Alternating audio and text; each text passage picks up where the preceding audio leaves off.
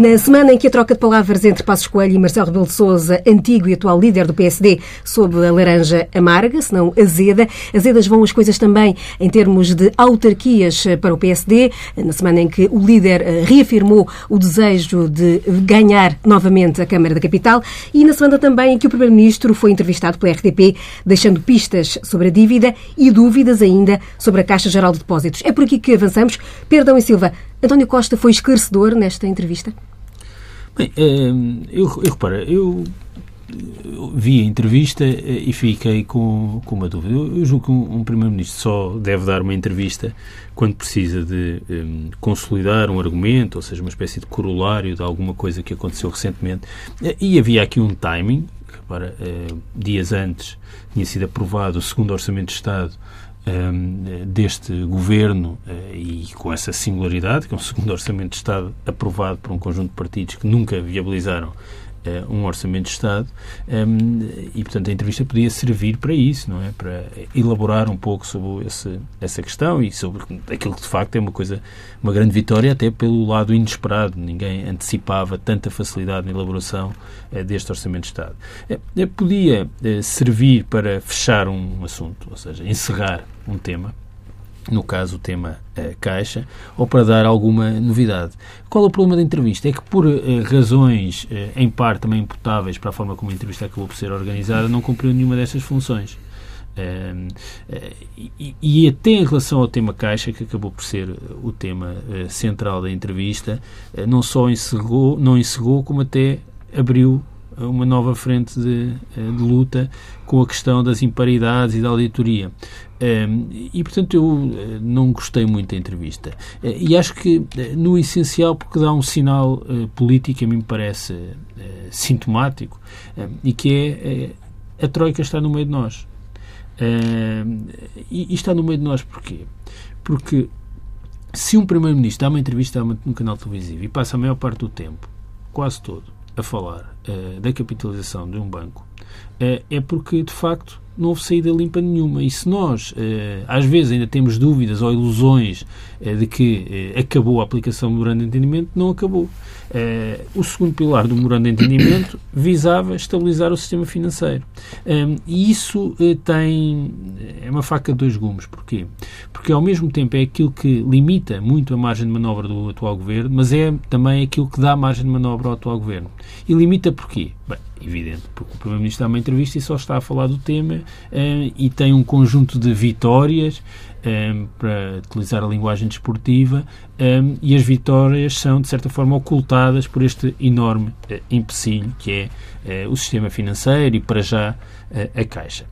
E, portanto, isso limita. Um Primeiro-Ministro que não pode falar de outras coisas, que não pode falar do futuro, que os jornalistas não deixam falar do futuro, porque querem sempre falar é da Caixa. Mas é esse lado, bem, não, acho que isso deve ser dito. Quer dizer, é, é impressionante como hum, a formatação da agenda mediática hum, empobrece o debate público. Porque, repara, hum, ao mesmo tempo que se está sempre a acusar os políticos de não terem uma visão estratégica, em cada momento que qualquer político tenta enunciar qualquer visão estratégica, os jornalistas cortam a palavra para falar de uma coisa ultra conjuntural eh, e que resulta eh, da dinâmica mediática eh, de cada momento. E, portanto, isso tem um efeito de empobrecimento, isso aconteceu mais uma vez, mas isso acontece em todas as entrevistas.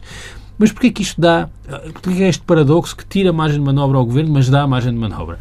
É que no dia seguinte à entrevista aparece o relatório do Tribunal de Contas. e uma vez mais percebe-se que, enquanto Pedro Passos Coelho, acolitado por Maria Luísa Albuquerque, que foram os protagonistas políticos uh, do PSD, uh, eh, o tema sistema financeiro não é um problema para o atual governo.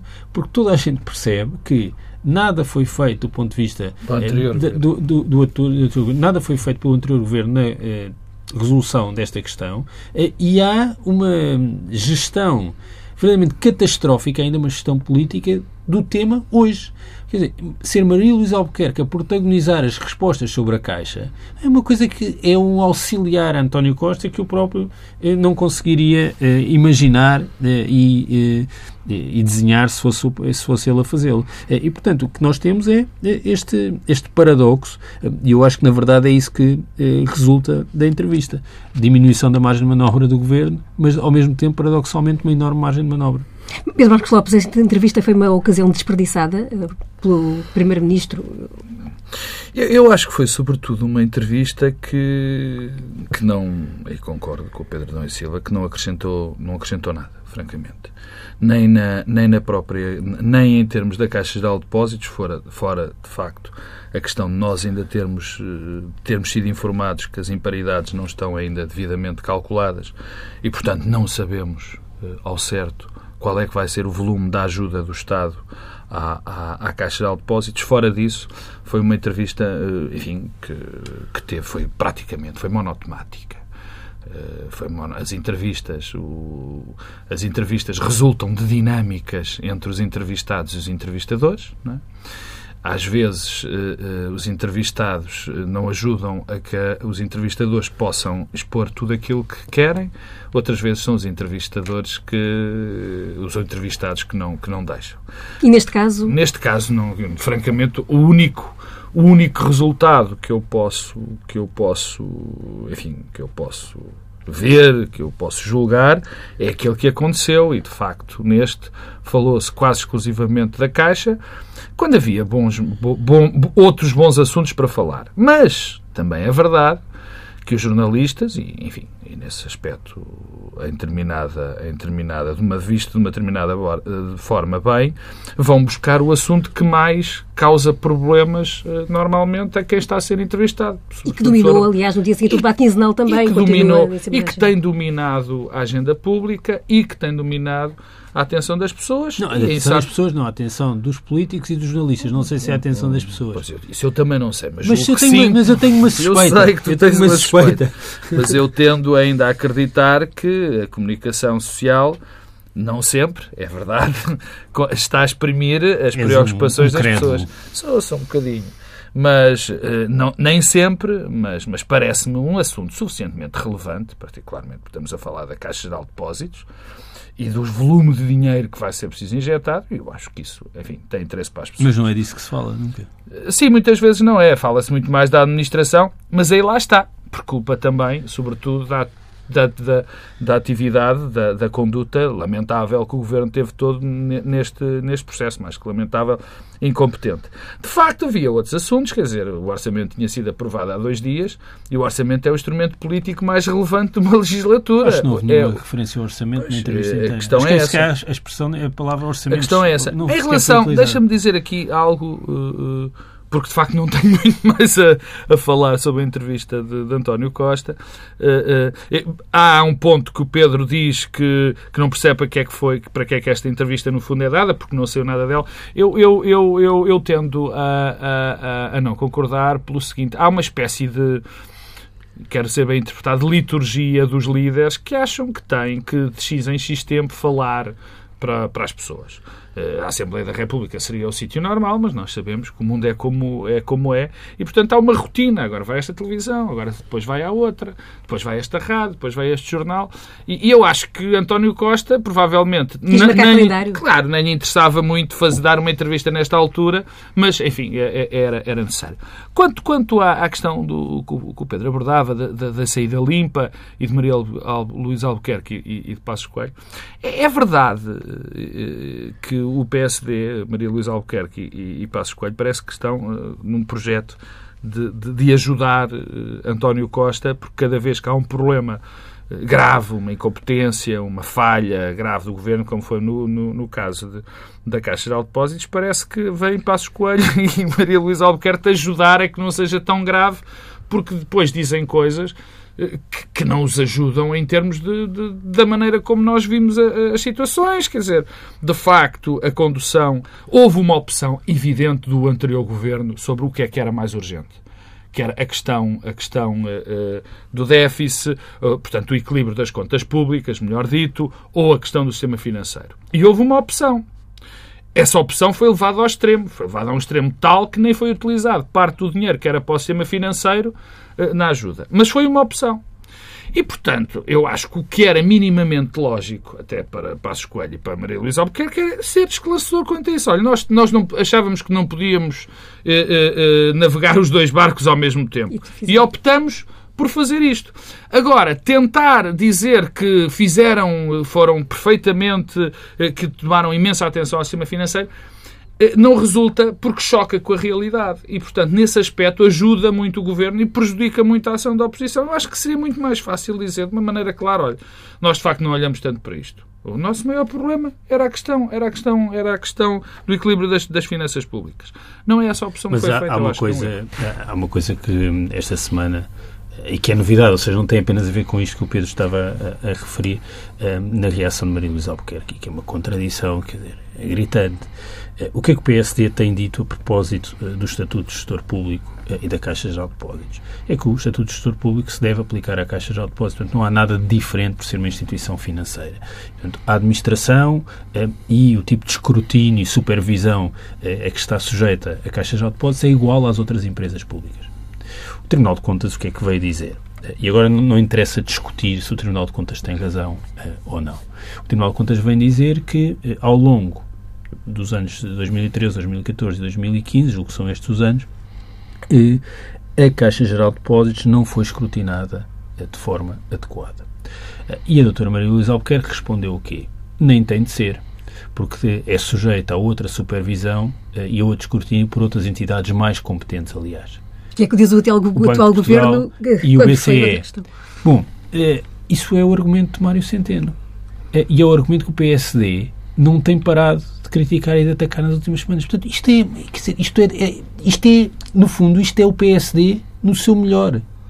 É eh, uma uh, contradição permanente entre palavras e atos, atos e palavras em cada momento. A posição de Maria Luísa Albuquerque, eu acho que é compreensível. Não for o caso do PSD, nas últimas semanas, estar a bater-se por o estatuto de gestor público ser aplicado os mesmos moldes à Caixa do que às outras empresas públicas.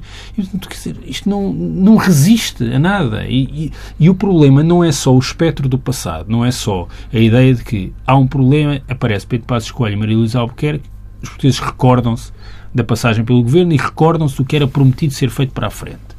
É também um problema de hoje, da contradição entre aquilo que é dito e que é feito. E este tema eh, do Tribunal de Contas e Caixa Geral de Depósitos foi muito negativo novamente para o Governo, essencialmente por isso, porque é, contradiz aquilo que é a posição do PSD eh, hoje com os mesmos protagonistas que estavam no governo. E isso é dramático. Contra... Deixa-me só acabar com, com, segundo a tua permissão, bem entendido. Eh, eu acho que é que é evidente que há uma contradição, uma contradição insanável no discurso do PSD.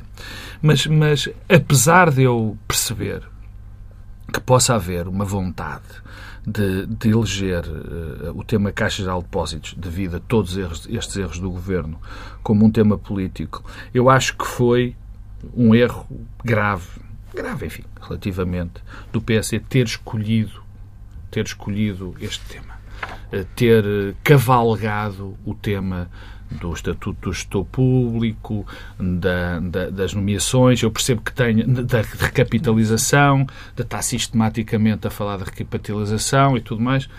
Eu acho que poderia ser criticável o que é, eu critico, como é evidente, todo o processo de, de, da administração. Eu acho é que deveria ter havido uma, uma espécie de uma barreira que o PSD devia ter criado para tratar o assunto Caixa de Depósitos. É um assunto que não lhe, não lhe traz vantagem nenhuma, que faz sistematicamente, quer em contradição com o passado e com o passado e com o passado muito, muito próximo, muito recente. E portanto acho que foi mal escolhido, aliás. É, é, foi muito curiosa, e isso vai, vai de encontro a um argumento do Pedro, por muito que me custe, que, que, diz que as pessoas não estão muito interessadas. Acharam que, que isto até nem foi grave, a questão do, quando eu acho que foi da questão da nomeação, as sondagens não, dizem que as pessoas disse, não... não repare, eu não disse não, não, que não, não achavam grave. Não, não, não, não, não, é disse que as pessoas não acham grave. Eu acho que as pessoas acham grave e acho que no caso do Partido Socialista e estes é temas tema... são particularmente graves. estou a dizer pois. é que, do ponto de vista daquilo que preocupa as pessoas, não, não são estes temas. É, as pessoas estão muito mais preocupadas em perceber é o que é que se vai passar mas é nos transportes não, não públicos. o que eu estava a dizer. Não percebes o que eu estava a dizer. O que eu estava a dizer é que tendo a concordar contigo que as pessoas não estão tão preocupadas, que a agenda muitas vezes mediática não é a agenda das pessoas, ou pelo menos o nível de preocupação. É o que as sondagens dizem. E, e, portanto, e para concluir, digo que haveria, havia temas muito mais importantes e que esses sim poderiam embaraçar em termos de, de discurso o governo do que propriamente esta Caixa de Depósitos, que eu acho que é um mau tema, que não ajuda o PSD a, a descolar, a, a, não é só descolar das sondagens, a sentir, a fazer com que as pessoas pensam que está a falar para essas pessoas. E nesse aspecto acho que foi um erro. E o Presidente da República nesta semana dizia também que era o assunto devia ficar arredado da, da agenda política tão mediática, mas o PSD aparentemente não vai deixar que eu acho que aí, temos uma comissão de inquérito. Sim, eu acho que aí, aí o, o, o, o, discurso, do, o discurso do, do, do Presidente da República não é o melhor.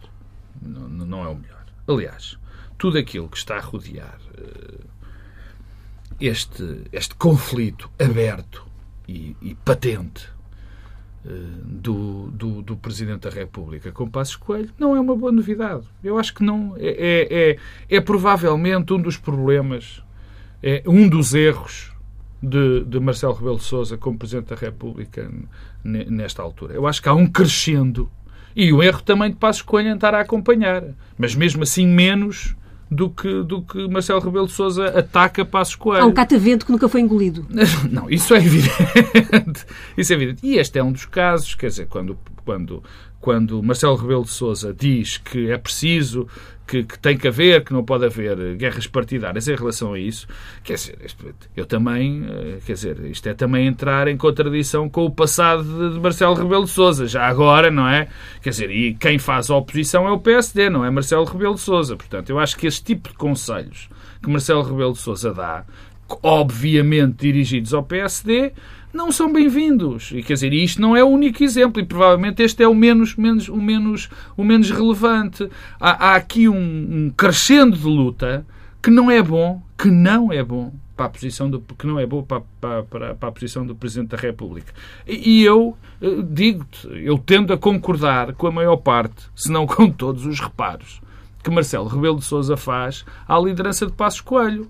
Porque eu concordo com eles, eu também acho que não está a ser bem conduzido, eu acho que foi um crime quase contra o passado do Partido Social Democrata e mesmo contra os eleitores e, e, e o resto das instituições, a não presença, a não presença de, do PSD nas cerimónias, ou pelo menos naquela comemoração do, do, do, do, Dia da Restauração. Eu também acho que o PSD não devia ter feito este tipo de oposição, digamos assim, à Caixa Geral de, no tema Caixa Geral de Depósitos. Eu também penso que muitas das atitudes de Passos Coelho em relação a muitos, a muitos dossiês está errada, mas isto sou eu, enfim, que, cujo meu papel é comentar a atualidade política e dar a minha opinião em determinado sentido. Acho que o Presidente da República está a exagerar nesse, nessa, nessa vertente.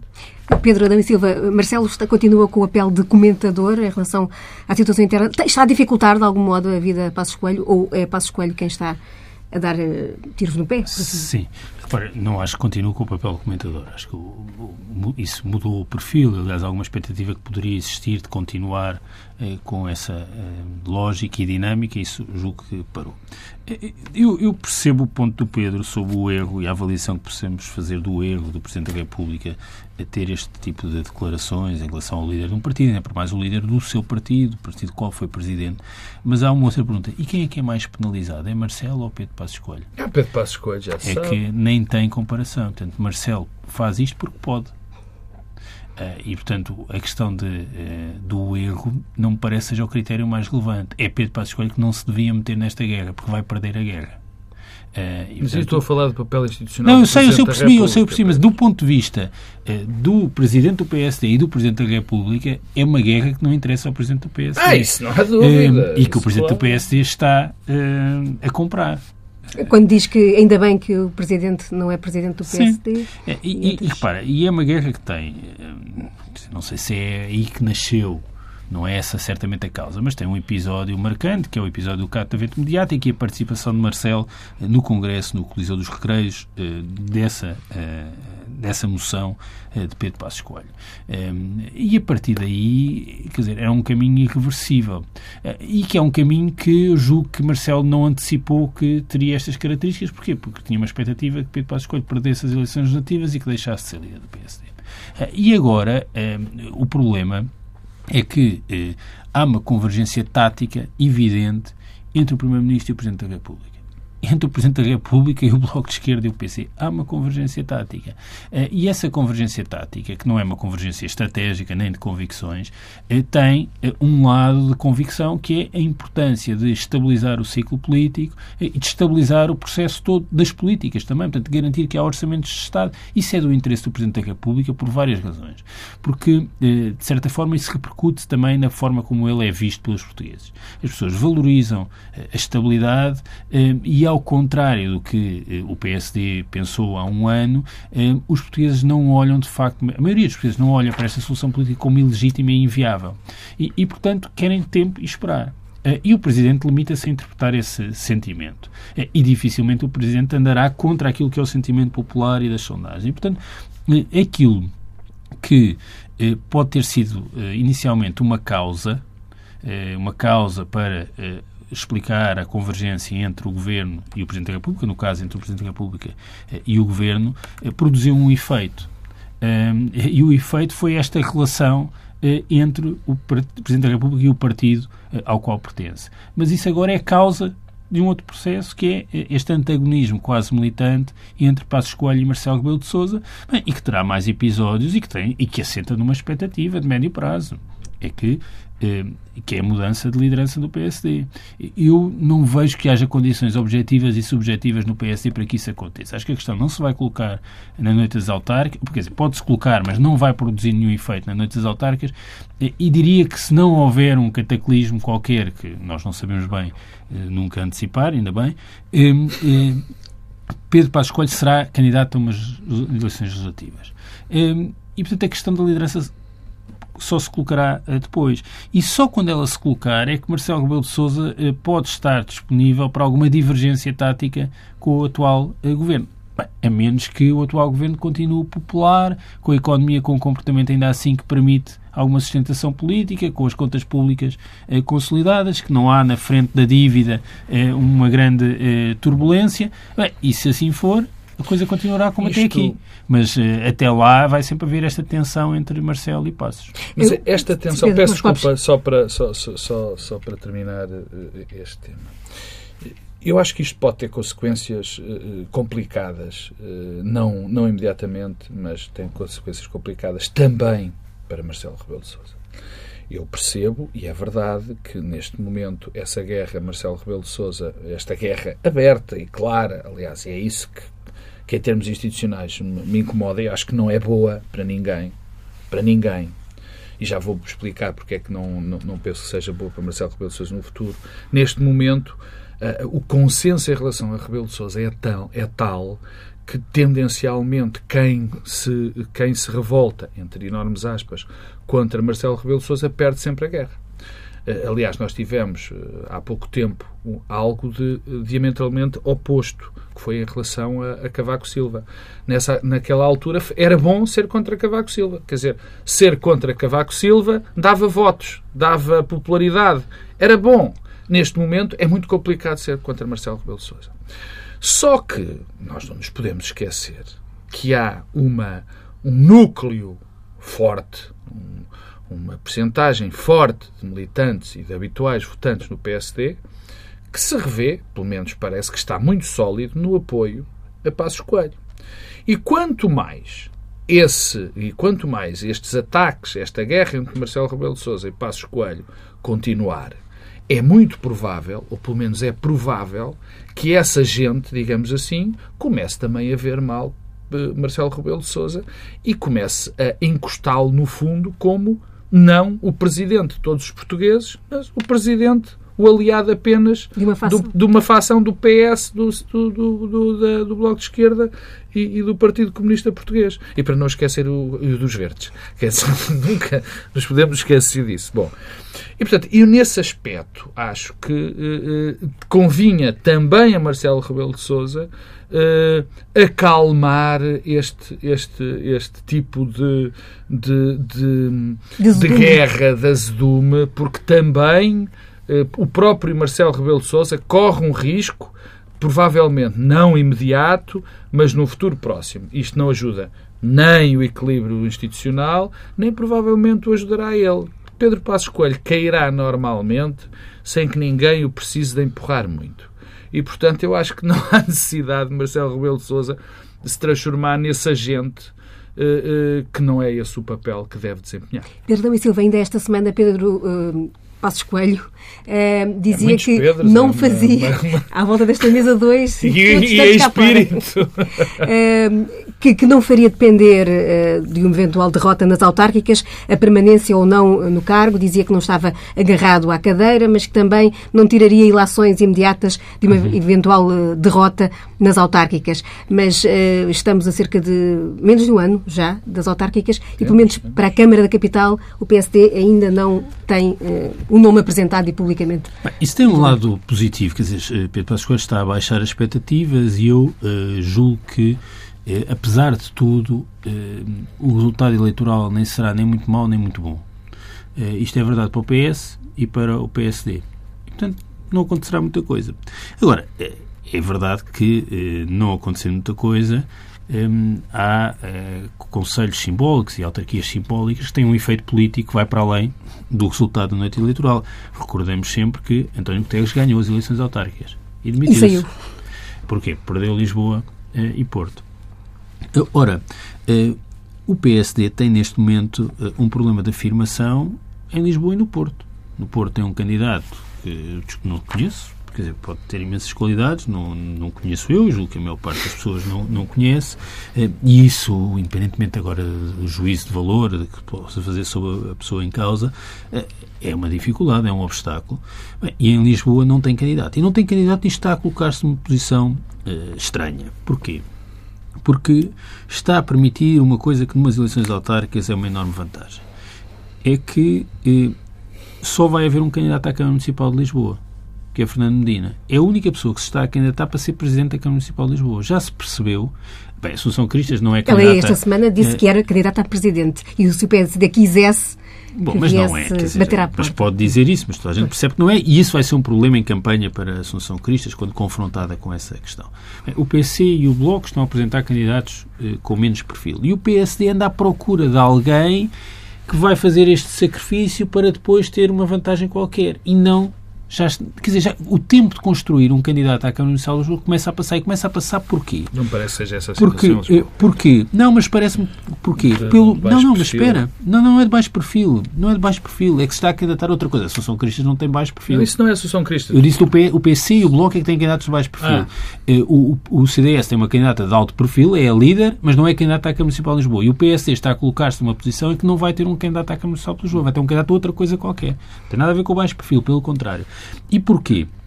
Porque eh, o PSD apostou tudo na candidatura de Santana Lopes eh, e, portanto, ficou dependente de uma só pessoa, que, por sua vez, aparentemente ficou dependente das sondagens, não escondeu isso na, na, na entrevista eh, ao Expresso, mesmo que não o tenha assumido. Eh, e esse candidato preferencial desiste e desiste dizendo três coisas. Critica a oposição feita pelo PSD nestes anos. Eh, afirma que Medina é um candidato muito forte eh, e ainda coloca pressão adicional sobre o PSD ser um candidato mais forte. Quem aparecer a seguir já vem com este, eh, com este legado. Apesar de ter dito que Passos Coelho fazia lembrança a Carnais. Sim. agora, que coelho, que coelho da cartola é que pode tirar Passos Coelho neste momento? Para recuperar uma declaração que estava no Expresso a semana passada de alguém das estruturas distritais ou conselheiros do PST, Maria Luísa Albuquerque tem muita margem de progressão. Muita margem de progressão é uma expressão espantosa para alguém. Eu gostava de saber que, quem é que disse isso, mas... Passos Coelho disse agora é tarde demais para apoiar a Associação Cristas. Portanto, essa hipótese da coligação com o CDS, que eu acho que não era uma má hipótese, tem, tem sido negociada em pacote e até articulada com as legislativas, parece estar descartada. E o PSD, como se isso não bastasse, ou seja, a dificuldade de tirar da cartola um protagonista forte, tem o Porto, tem Lisboa, mas ainda pensando em conselhos eh, com, muita, eh, com muitos habitantes, e portanto que terão eh, consequências na noite eleitoral, Oeiras e Sintra ainda está a apoiar candidatos que não são candidatos do PSD, mas sim de listas independentes. E, portanto, repara, Porto, Lisboa, Oeiras e Sintra, isto representam eh, muitos votos, são quatro conselhos onde o PSD... tudo muito relevante, Gaia.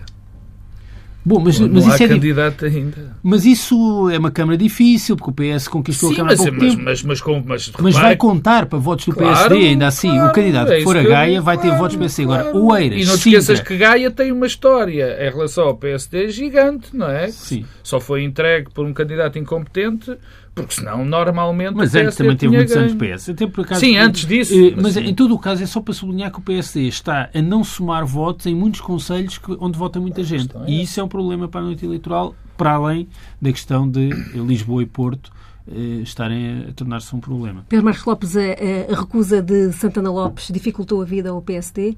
Ou, como diz Passos Coelho, tudo está ainda a tempo de ser eh, resolvido a bem? Diria eu que se eu quisesse prejudicar muito a liderança do PSD e se me chamasse Santana Lopes, era exatamente isto que eu tinha feito. Exatamente isto que eu tinha feito. E, portanto, a, dada altura, pareceu-me que havia, não acredito que isso, que fosse esse o intuito, o objetivo de Santana Lopes, bem entendido, mas a dada altura começou-me a parecer que Santana Lopes estava a fazer isto de propósito Esticar, para secar eh, uma possível candidatura dele, eh, uma possível candidatura, enfim, com pernas para andar em Lisboa. Porque, eh, eh, de facto, a situação que hoje o PSD tem em Lisboa é extraordinariamente complicada, porque não havendo Santana Lopes e não havendo um, um candidato alternativo forte, o que pode acontecer é o seguinte: de apresentar um candidato que fique atrás da Assunção Cristas. Isso seria muito complicado de gerir para o PSD. Provavelmente nessa circunstância, e eu acho que há uma enorme probabilidade, uma enorme não, uma probabilidade disso acontecer, o PSD vai, isso, desculpa, vai isso impossível. acabar. O PSD tem 18% de votos em Lisboa que são votos Pedro, do PSD. se, aconte- se essa possibilidade, se, se o PSD apresentar um candidato daqueles candidatos para depois, mais tarde, vir capitalizar esse, esse sacrifício, corre o risco sério disso acontecer, porque isso vai ser demasiado descarado. E, portanto, se isso acontecer, aí era um revés terrível. Terrível. E, portanto, eu acho que se calhar o mais, o mais certo, enfim, apesar de Pedro Passos Coelho ter, ter descartado essa hipótese, eu acho que há uma enorme probabilidade até porque as estruturas do PSD estão mais, estou convencido, estão mais viradas para aí, de acabar por, por, por apoiar a Assunção Cristas. E, portanto, Santana Lopes deixou o partido completamente descalço, mas eu acho que, que foi essa a sua intenção desde o princípio, e eu acho que quanto mais o processo de eh, eventual degradação desta direção do PSD eh, se foi, eh, enfim, se foi dando, mais Pedro Santana Lopes achou que não valia a pena não só candidatar-se, não foi só pelas sondagens, como abre uma hipótese clara, acho eu, para que até ele se possa vir outra vez a candidatar a líder do próprio PSD. Acho que essa hipótese está perfeitamente, perfeitamente em aberto.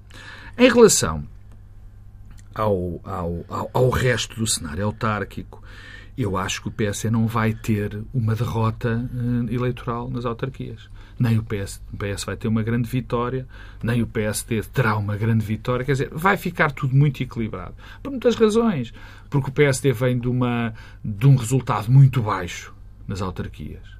Depois, porque eh, eh, as próximas autárquicas vão ter muito, há muitas câmaras que vão ter o segundo mandato, portanto não vai haver grande alteração. Mas há a questão do PS e do PCP. depois há a questão do PS e o PCP, onde vai haver ali um, enfim, um acordo, um pacto não agressão, apesar das estruturas locais serem, sim, eu estou, estou convencido que vai mesmo, apesar das estruturas locais pode, pode não estar muito agradadas, mas é mais importante para o PS a estratégia nacional do que a estratégia local, nesta altura, porque as coisas estão de, de facto asseguradas, ou pelo menos equilibradas, e para o PSD é um problema, porque eu acho que não vai perder muito, mas há câmaras muito significativas. E Lisboa e Porto eh, dão uma imagem, eh, pelo seu mediatismo, Mas o PSD pode dar ao- dar-se luxo de não apresentar um Pois, nome para Lisboa, não, eh, o maior partido acho- que já Pois, foi. o problema é esse. Não, mas eh, o- a grande questão do Porto e Lisboa é o sinal que dão, não só por não, não só por, por essa perda de votos ou pela apresentação de candidaturas fracas, mas particularmente a imagem nacional que dão não, nem tem só a ver com a perda de votos. Tem a ver com uma coisa muito mais relevante. É a sensação que vai passar para o eleitorado do que o PSD não consegue captar boa gente para se candidatar a câmaras importantes. E eu acho que isso é muito mais significativo do que a eventual perda de votos. É não apresentar candidatos, figuras que importem, eh, pessoas que o partido consiga captar. Eu acho que isso é, que é, é provavelmente o pior resultado que se pode ter e que depois pode ter uma, uma, uma leitura nacional. Tu repara, o candidato, o seu candidato, que eu não. Eu e muita gente da, da, da zona do Porto não sabe quem é o candidato do PSD, é um senhor com certeza muito competente. Em Lisboa uh, uh, não aparece ninguém, eu acho que uh, havia, e não é, e há dois ou três nomes que eram evidentes, Marcos Mendes e Moraes Charmento, eu acho. Os dois criticados esta semana por Pedro Passos Sim, mas Moraes Charmento é uma grande figura do PSD, é um homem de Lisboa, não percebo, mas provavelmente não quer e se não quer o resultado. Para o PSD também é grave o facto de alguém não querer Portanto, são os dois ex-dirigentes do PSD que têm neste momento espaço em sinal aberto na televisão. Não, não, estou só a sublinhar esse Pedro, facto. Convenhamos que Moraes Charmente tem há 15 dias, não é? Não, Portanto, não, mas teve durante muito tempo. Está bem, mas, sim, por, por, por todos os canais. Estou só a sublinhar é verdade, que não bem. deixa de ser curioso. Não, é, é, é, é, um, é um facto, não é? Mas eu acho que nem. Diz lá quais são os do PS que têm eh, que espaços em comentário e sinal aberto nos tem últimos anos? Primeiro-Ministro. primeiro não, teve o Primeiro-Ministro, o antigo Primeiro-Ministro. Ah, sim, sim, foi, foi exatamente. José Sócrates, José Sócrates teve. José Sócrates teve, sim, teve, teve, depois de ser Primeiro-Ministro, é um alto dirigente do Partido Socialista. Sim, sim, mas eh, não vamos fazer essa estatística, porque a contabilidade não é, é completamente bizarra. Eu só acho graça que é só com uma coincidência eh, curiosa que os dois nomes que agora se fala como potenciais candidatos à Câmara Municipal E podes falar do antigo Presidente da República certo? também. Não, mas eu sei. Podemos fazer essa estatística porque o desequilíbrio é evidente. Mas eu estou só uh, a sublinhar o seguinte. Uh, não deixa de ser curioso que as duas pessoas que se fala como possíveis candidatos do PSD à Câmara Municipal de Lisboa sejam, curiosamente, as duas pessoas do PSD que neste momento têm espaço havia, de comentário havia político outro, havia outro Havia outro que, que, que, que, tinha também, mas que não estava, mas que não estava em sinal aberto, que era Santana Lopes.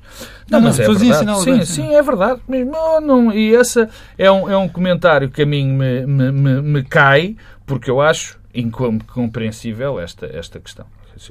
De, de, de Nuno Sarmento, não. Nuno Moraes Sarmento está num, está num sítio onde há contraditório. Há uma pessoa do Partido Socialista e há outra do PSD. A mim causa-me, de facto, tenho que o dizer, causa-me um bocadinho de espécie que Marcos Mendes, ainda para mais sendo Conselheiro de Estado, e também aconteceu com Marcelo Rebelo de Sousa, apesar de num registro completamente diferente, eh, enfim, possa fazer eh, a sua agenda eh, todas as semanas. Mas, para acabar, eu diria que o PSD tem um problema grave, tem um problema grave nestas autárquicas, não por os resultados que irá ter, em termos de perdas de Câmara, que não serão significativas, mas sobretudo por dar essa e passar essa imagem de que não tem gente para apresentar. E também não posso esquecer que o Partido Socialista também se demitiu completamente do seu papel na Câmara Municipal do Porto. Aliás, eu não sei como é que. É, lá está, é mais um daqueles fenómenos que, que, que, que, me transcendem, não é? Como é que, uma, como é que um Partido Socialista, o partido está no poder, um partido com muita história no Porto e em todo lado, não vai a jogo pura e simplesmente no Porto. Ainda nem sabe quem é que apoia ou não apoia. Estamos muito concentrados por, por causa de Lisboa. Mas ficou no Congresso no a ideia de que o apoio seria para. Mas, mas ficou a ideia, mas mas, mas já não. bastante considerado. Não, mas não, só dizer não, duas coisas só uma mesmo ideia muito, vaga. breves em relação àquilo que o Pedro Marcos Lopes estava a dizer. A primeira é só para uh, sublinhar que o meu problema não é a existência desses espaços e serem individuais ou com contraditórios. É só notar que, uh, pelos vistos, são interpretados pelo próprio partido como uma plataforma para candidaturas políticas. Aí eu acho que há um problema. Não vejo mal nenhum na existência dos espaços, vejo é que quando se transformam como em câmaras para trampolins políticos, a ideia de que agora alguém para se candidatar ou quer que seja tem ter um espaço uh, não sei como é que Acho que essa separação. Não, estou a dizer, não, esses são os nomes ventilados, acho curioso. Vamos ver como é que evolui. Uh, por outro lado, a questão do Porto uh, e do Partido Socialista, eu parece-me que os, os, partidos têm de perceber que às vezes há derrotas que no médio prazo compensam. Um, eh, eh, vejo com dificuldade eh, esta tendência para os partidos apoiarem em muitos sítios candidatos independentes, diminuindo o seu enraizamento e as suas plataformas políticas. Acho que isso tem um efeito, por um lado, de incorporação interiorização dos próprios partidos da sua fragilidade e, por outro, afeta a forma como serão competitivos no dia em que esses candidatos independentes deixarem de estar em cima da, da, da, mesa. E está empacotado este Bloco Central, e digo empacotado porque a TSF está a mudar-se aqui de, dos estúdios da Matinha para as Torres de Lisboa. Na próxima sexta-feira é de lá que será feito este Bloco Central, com o regresso aos comandos de Anselmo Crespo.